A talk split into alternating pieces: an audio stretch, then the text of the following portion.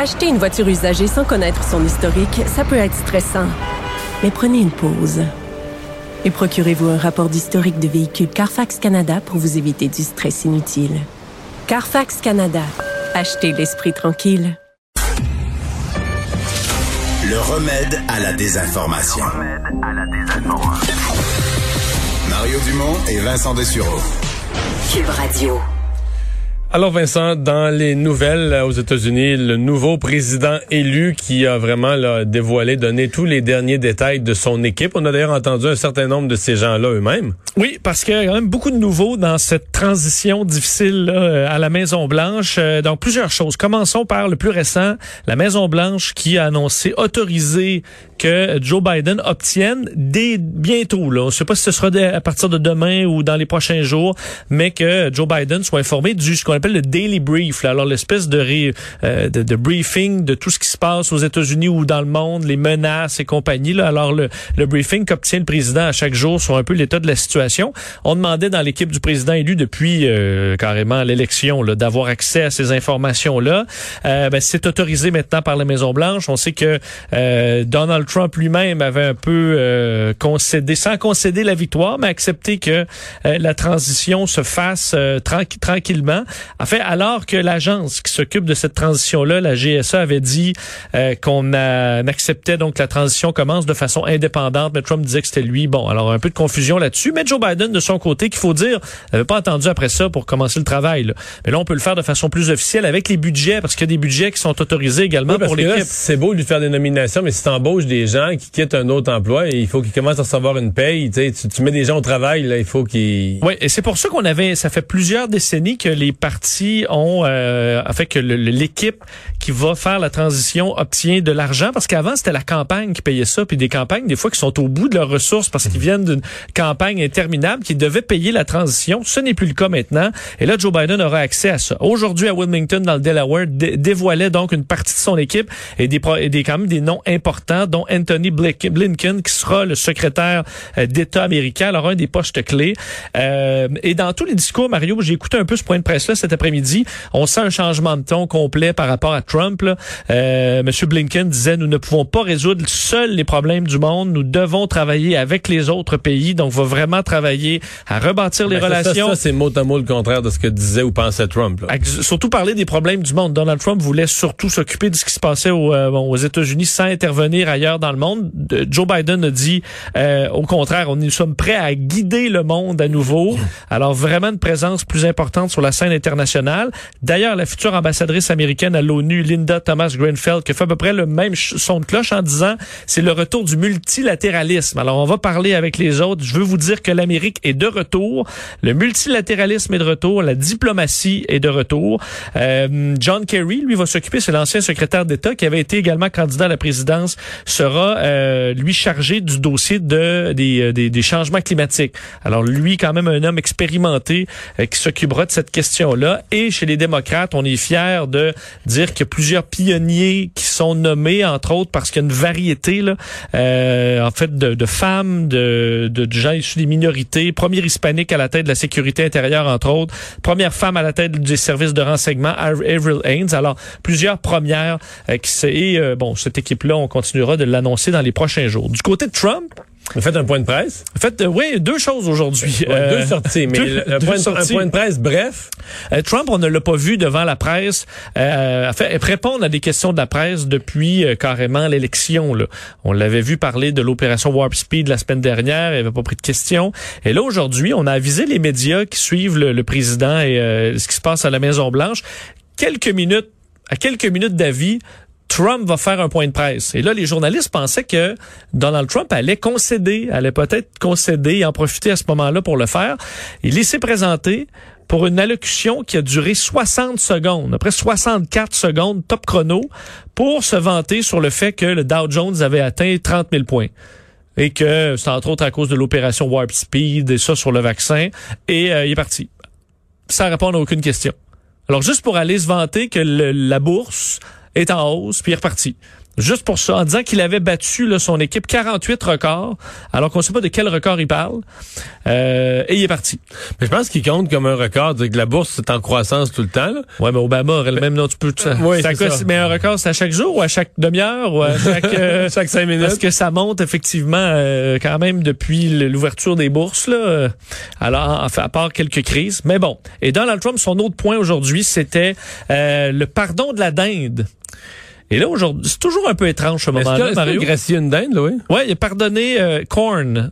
Donc, la dinde maïs. En fait, il y a un sondage en C'est pour ça que c'est un peu particulier. C'est toujours un peu particulier déjà de voir un président gracier une dinde, de lui donner le pardon présidentiel à une dinde. Mais là, en pleine pandémie, c'est encore un peu plus étrange. Surtout que Donald Trump ne respecte aucune des conventions et de ce que les présidents font d'habitude, mais il fait quand même le l'acte de pardonner la dinde.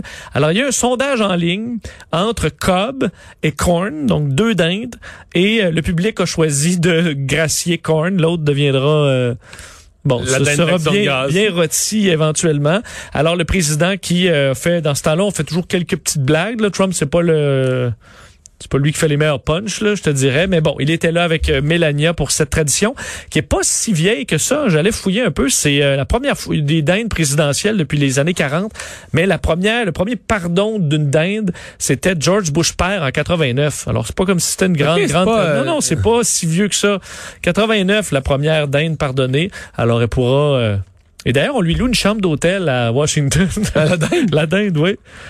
Là, sa chambre, c'est la National Turkey Federation qui gère ça depuis euh, plusieurs années maintenant. Alors, elle avait ça une peut chambre d'hôtel. propre, là. La dinde? Mais il y a des endroits pet friendly. Ouais, ça peut être mal propre, une dinde.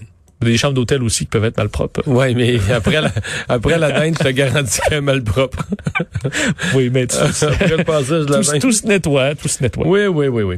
Euh, consommation de drogue et d'alcool en hausse euh, avec la pandémie. Oui, ça a touché beaucoup de Québécois et de Montréalais, parce qu'aujourd'hui, c'est la santé publique de Montréal qui dévoile les résultats d'une enquête sur la consommation d'alcool et de drogue dans la métropole. Euh, vous en faites peut-être partie de ceux qui vivent dans la métropole et qui ont augmenté, qui ont levé un peu plus le coude ou qui ont fumé un peu plus de potes dans les derniers mois. Alors, on dit que le tiers euh, qui consomme de l'alcool affirme avoir augmenté leur consommation pendant la pandémie. Et pour les consommateurs de cannabis, c'est 37 de hausse. D'ailleurs, les consommateurs de cannabis sont en hausse aussi, hausse aussi 21% avant la pandémie, maintenant 34. Ça touche particulièrement les 18 à 34 ans. Alors, la santé publique euh, donnait certaines ressources. Vous avez besoin d'aide, entre autres portage, organismes qui s'occupent de ça pour euh, un centre de réadaptation toxicomanie, alors de pas hésiter à lever la main en cas de problème. Et dans un niveau encore plus sérieux, la crise des opioïdes, euh, qui est toujours à surveiller au Québec, mais entre autres en Ontario, où on a vu une forte hausse, 25 des décès en hausse euh, par surdose dans les trois premiers mois du confinement. Alors on parle d'une année probablement parmi les plus mortels en ce sens-là des dernières années pour cette crise des opioïdes au Canada. Alors, il euh, faudra faire preuve de vigilance. Ouais, pas pas vraiment étonnant ces données-là. Non, non, effectivement. Quoi qu'il y en a, on verra peut-être les les niveaux euh, baisser après la pandémie. C'est ce qu'on souhaite, que peut-être soit une consommation euh, temporaire. Découverte euh, médicale québécoise? Oui, importante parce que, euh, bon, euh, vous connaissez peut-être le problème très important de résistance aux antibiotiques ou antibiorésistance un peu partout dans le monde sur plein de maladies, mais particulièrement depuis un certain temps la gonorrhée et la méningite à méningocoque qui, bon, pour la gonorrhée, maladie transmise sexuellement, qui est rendue de plus en plus difficile pour certaines souches à combattre par des antibiotiques. ça rend le, bon, le, le problème s'aggrave d'année en année.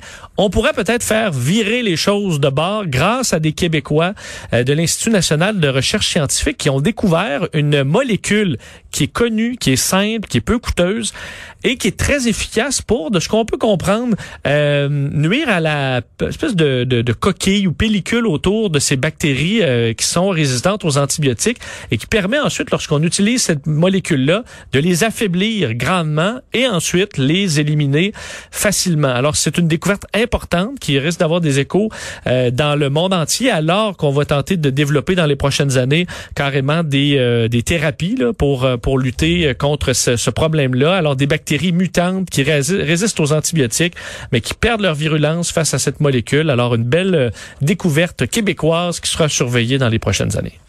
Alors, les véhicules pour une partie arrêtés à la maison, les avions cloués au sol, on a produit, on a cons- consommé, donc produit moins de pétrole. Oui, euh, aujourd'hui, la Régie de l'énergie du Canada qui euh, donnait quelques chiffres sur la production de pétrole au pays, et c'est en baisse, on n'est pas très surpris. La consommation d'énergie qui devrait diminuer cette année de 6% en raison de la pandémie. La production de pétrole brut sera aura un recul de 7 donc 335 000 barils par jour. Euh, et en même temps, on donnait euh, des informations sur les objectifs par rapport à la réduction des euh, énergies fossiles pour atteindre nos objectifs par rapport au changement climatique. Et euh, c'est pas nécessairement évident. On dit qu'il faudra vraiment un coup de barre parce que si on continue comme ça, on dit que les, combustibles fossiles vont être euh, encore 60% de ce qu'on consomme en 2050.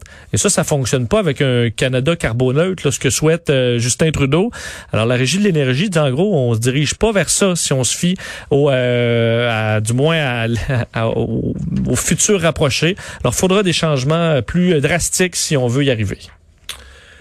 Finalement, dans les nouvelles un peu plus légères, Zoom peut être à l'origine de mal de gorge. Oui, et tu sais qu'on surveille nos symptômes, c'est Oui. bon depuis le début de la pandémie et la- le mal de gorge fait partie de ça. Ça a peut-être arrivé des fois tu dis ah, est-ce que je suis mal à la gorge, je suis pas mal à la gorge? Euh, sachez que si vous faites du télétravail, Peut-être que si vous avez plus de mal de gorge ces jours-ci, c'est parce que vous faites du télétravail. Euh, une étude britannique arrive à la conclusion que, avec- c'est quand même une étude auprès de 1600 personnes, découvre que le nombre de maux de gorge augmente de façon quand même importante. Pourquoi? Parce qu'on parle trop fort sur Zoom? Ouais, on, on monte le ton de notre voix pour se faire comprendre. Sou- Souvent, le son est un peu médiocre. On s'entend pas non plus comme nous dans nos écouteurs là, à la radio présentement. On s'entend euh, bien. Alors, on n'a pas un peu comme un chanteur va pas crier dans le micro parce qu'il s'entend bien. Mais nous, sur Zoom, on s'entend pas. Alors, les gens vont avoir tendance à à pitcher. pitcher, donc euh, monter le- le- la hauteur de la voix et de tout simplement crier dans certains cas, et que ça cause une euh, hausse, on va même de 72% chez certaines personnes, des problèmes de gorge. Et que ben, il y a rien de viral là-dedans, c'est vraiment tout simplement un problème. Et si vous faites ça à long terme, vous pouvez abîmer votre voix. Alors, les chercheurs qui demandaient même aux employeurs d'être plus vigilants et entre autres euh, d'inviter des chercheurs à étudier qu'est-ce qui est le mieux. Est-ce que c'est un micro-casque? Est-ce que c'est un bon un micro euh, particulier ou euh, euh, bon différents équipements qui pourraient favoriser à ce qu'on ait une voix plus posée et euh, peut-être juste d'y penser aussi de pas crier, qu'on vous entend probablement bien sans ça. Sinon, vous allez peut-être user vos cordes vocales À prématurément. condition que son micro soit ouvert. Parce Oui, c'est un des problèmes de Zoom. Là. Oui, et euh, oui, on le voit d'ailleurs à Chambre des communes, entre autres aussi, Oui. où on essaie Votre euh, micro. comme on peut. C'est pas toujours Faudrait ouvrir facile. votre micro. Alors, c'est pour ça les mots de gorge. Et qu'est-ce qui peut aider notre cerveau? Je termine avec ça, euh, à surveiller. Il y a toujours des aliments euh, miracles, là, il faut en prendre et en laisser, mais boire du euh, cacao. Donc, un chocolat chaud, là, évidemment, on, idéalement sans trop de sucre, pourrait augmenter votre intelligence, selon une, une étude qui vient de paraître. Pourquoi? En fait, on parle d'agilité mentale. C'est que dans le cacao, on retrouve du flavonol qui est en grande quantité, qu'on retrouve aussi dans d'autres al- aliments comme des euh, bleuets, des pommes, euh, du thé, par exemple, ou du vin rouge, mais particulièrement dans les fèves de cacao. Et lorsqu'on boit ça, ça stimule euh, le, le, le- bon, le sang dans le cortex frontal de notre cerveau. Alors, ça va activer cette zone-là et vous aurez une habi on dit habilité mentale plus grande et euh, votre euh, ben ça vous permettra de compléter des tâches difficiles plus facilement selon cette étude-là. Je suis toujours pas euh, nécessairement majeur, mais on pourrait étudier davantage la question et arriver peut-être avec Mais un traitement. OK, mais dans le chocolat, il n'y a pas du cacao? Ben oui, c'est ça qu'on mais on dit qu'en le buvant, ça a l'air plus efficace. Ah, OK. Et ça, on sait pas encore trop pourquoi. Moi, Parce que qui boit du chocolat Ouais, chaud ben en moi, en Équateur, 2020? en Équateur, là, Oui. j'ai fait l'opération complète, là, cueillir la, La la fève? fève, puis après ça, la moudre, vraiment dans un moulin à bras, là, un petit moulin à peu près gros comme un, un petit moulin à viande que tu aurais chez vous pour te faire Ouais. du pâté. Là, Là, tu torréfies ça? là, c'est une pâte brune qui en sort, puis tout ça. Non, euh, Non, tu tu- brasses ça un peu dans l'eau bouillante, là, puis euh, le, le moton s'en va dans le fond, puis l'eau vient chocolatée, là, c'est comme un chocolat chaud un peu, là. Puis, qu'est-ce que- après Ben moi, je la déteste le chocolat chaud. Je suis pas un gros mangeur de chocolat. J'aime pas énormément le goût du chocolat, contrairement à la majorité. Puis dans sa forme, la pire, c'est liquide. OK, avec toi. Et ça, j'ai trouvé ça rough. Mais même les amateurs de chocolat chaud, disons, pour rester poli, ont été étonnés. là. ça, il n'y a pas de sucre. Là. ah non, non, non. Non, c'est ça, ça, ça non, arrache. même ils nous en offraient un petit peu de sucre brun pour le rajouter, là. Parce que ça arrache, ouais. Mais, Mais, si tu prends juste une cuillerée de, de cacao, euh, ça coûte pas bien bon, là. ouais. Juste comme ça.